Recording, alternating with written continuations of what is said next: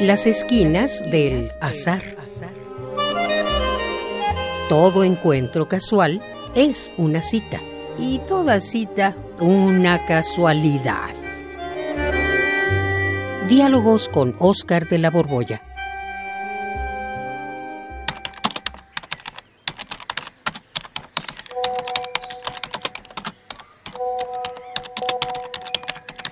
Creo que es, el, es Hamlet, es Shakespeare, es el acto quinto, están los sepultureros, y aquí es donde después del diálogo de los sepultureros dice Hamlet, ¿no tendrá ese hombre conciencia de su oficio que canta mientras abre una fosa? Horacio le contesta, la costumbre le ha familiarizado con la tarea. Y Hamlet dice, así es justamente, la mano que menos trabaja es la que tiene el tacto más suave. Y el sepulturero cantando. ¿Mandé? Juan, qué gusto verte aquí en el Zoom. Ay, ¿A te invitaron también para la mesa redonda sobre la muerte? Pues sí, porque ya ves que como, como yo no tengo ideas ajenas, digo propias, este, yo leo ajeno. Tú lees ajeno. leo ajeno, de eso vivo, de leer ajeno. Entonces me, invitaron para leer ajeno, leer a Shakespeare, leer a Hamlet. Vaya pues, sí. Qué bueno. ¿Y tú de qué Vamos vas a hablar? de la muerte aquí, no sé quiénes más vayan a llegar. Pues no sé, a mí no me llamaron para decir esa parte del texto de Hamlet.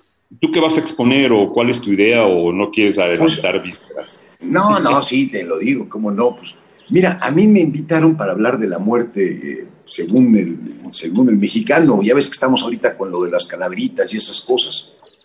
Y, tú, justo ¿Tú crees eso de que el mexicano se ríe de la muerte? A mí se me hace que es medio fantasioso eso. Pues yo también estoy de acuerdo. Fíjate que hay un libro muy interesante de Paul Bestein, un antropólogo austriaco que se llama La Calavera seguramente estuvo aquí en México. Sí, estuvo aquí en México. Y, justo lo que hace es destacar pues este lado macabro del mexicano, porque en estos días pues, nos comemos nuestra calavera con nuestro nombre y hay pan de muerto y un montón de celebraciones en altares y, ya ves todo lo que se hace así como, como una especie de tradición mexicana. Pues yo pienso justamente que la manera como nos relacionamos con la muerte hace que no la comprendamos bien.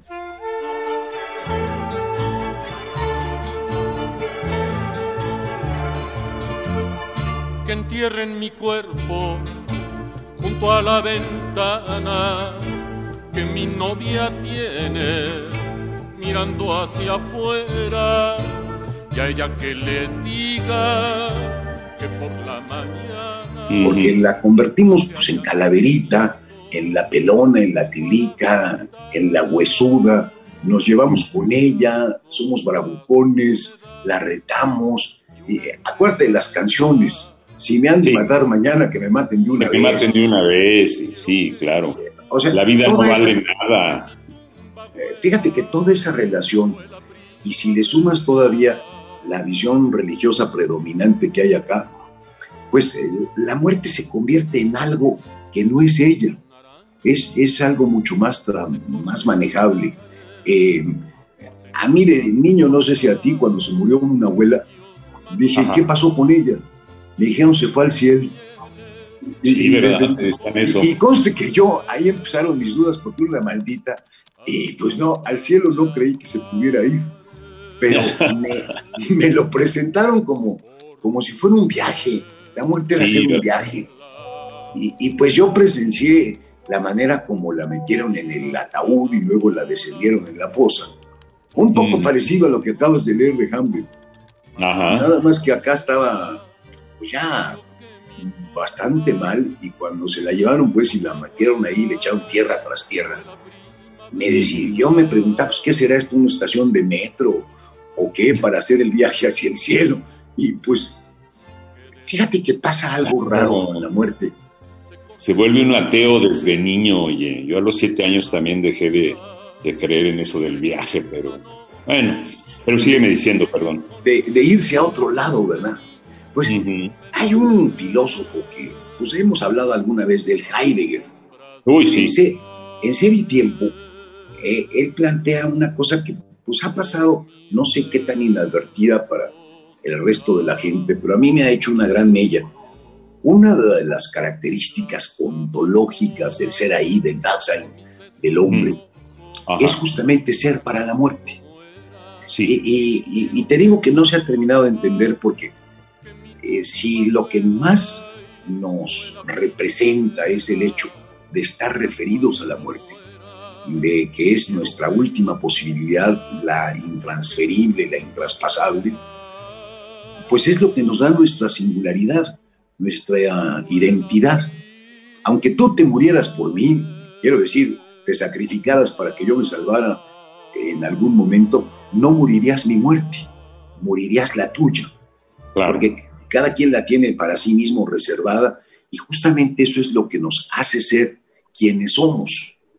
Eh, por eso, si se trasciende la muerte, si existe efectivamente un más allá, cualquiera que quieras, eh, el que se te imagine, lo mismo la transmigración, que irse al cielo, que irse al Hades, que irse al... Nirvana. Al, Nirvana ahí no te garantiza nada, porque ahí sí como que le entienden mejor, pero siempre que hay continuación, eh, se ha traspasado la muerte y entonces el que atraviesa ya no es uno. Eh, eh, a ver si me entiendo bien. Imagínate que un triángulo esencialmente tiene tres ángulos. Si para pasar la muerte necesita convertirse en un cuadrángulo, pues entonces ya no tiene tres ángulos. Aunque algo atraviese la muerte, ya no es el triángulo.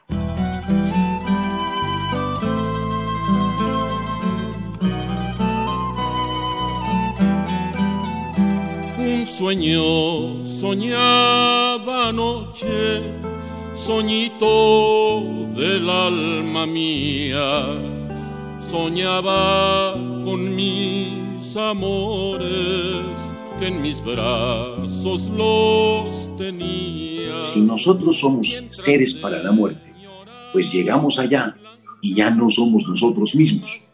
Esto, uno de los que mejor lo entendió fue Miguel de Unamuno, en el sentimiento trágico de la vida, porque él que conocía bien la, doctrina cristiana, planteamientos de Santo Tomás, entendía que no era morirse y salvarse, no era ir a formar parte de un codo ahí, cante y cante la perfección de Dios, sino que era un irse a fundir con Dios y dejar, cada, en una especie de aproximación asintótica, te ibas volviendo más como Dios. Bueno, te ibas volviendo, es un decir, porque tú y yo nos vamos a perder. No, no creo que nos salvemos. Pero los que se lograran salvar iban a fundirse con Dios dejando de ser ellos mismos. Y como Unamuno había pues entendido bien esto de ser para la muerte, se daba cuenta que aunque atravesara la muerte, no sería él quien atravesara. Entonces preguntaba, él creía igual que muchos existencialistas, que somos lo que somos por la circunstancia, por la situación, por el contexto. Si nos cambian el contexto, pues ya no somos los que somos. Y si perdemos nuestra nota más especial, ser para la muerte, pues ya lo que atraviesa será otra cosa. Y decía Unamuno y lo, y lo ilustraba muy bonito porque él parece que se vestía siempre de gris.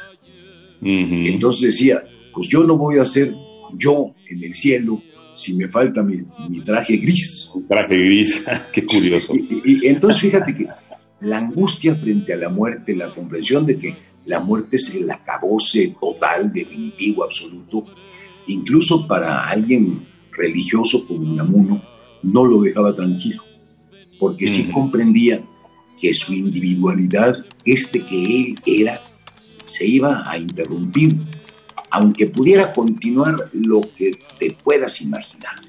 Eh, y pues es, esta idea, por un lado a causa de la religión y por otro lado con este trato altanero frente a la muerte, se me hace que aunque la propaganda diga que somos un pueblo muy macabro, y ya ahora hasta un festival de, de muertos nos impuso el 007, creo que los mexicanos entendemos muy poco aquello de en qué consiste morir.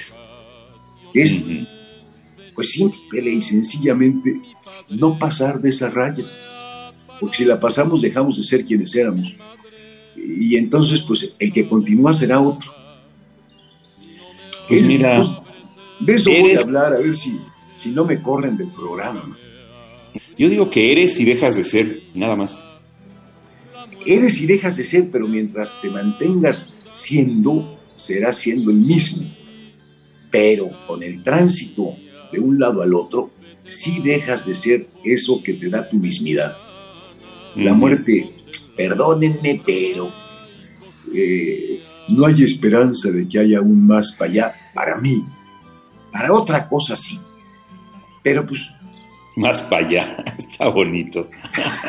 ya estamos listos para, entrar al, aire en el Zoom. ¿Están listos? Sí, ya. Ah, bueno, pues ya, ya, nos ponemos serios. Ya, dejamos de trabajar. Preparados porque ya va a empezar la sesión. Ya ve muy bien, que te vaya bien en tu ponencia, ¿eh? Pues aquí a ver cómo nos va, Te voy a interrumpir para aplaudirte.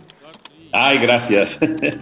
si el hilo no alcanzare, mis trenzas añadiría, se rompió el cordón de seda. Radio UNAM, en colaboración con la Facultad de Estudios Superiores Acatlán, presentó Las esquinas del azar. Todo encuentro casual es una cita y toda cita una casualidad. Voces Oscar de la Borbolla y Juan Stack. Operación Francisco Mejía. Producción Rodrigo Aguilar. Radio UNAM. Experiencia sonora.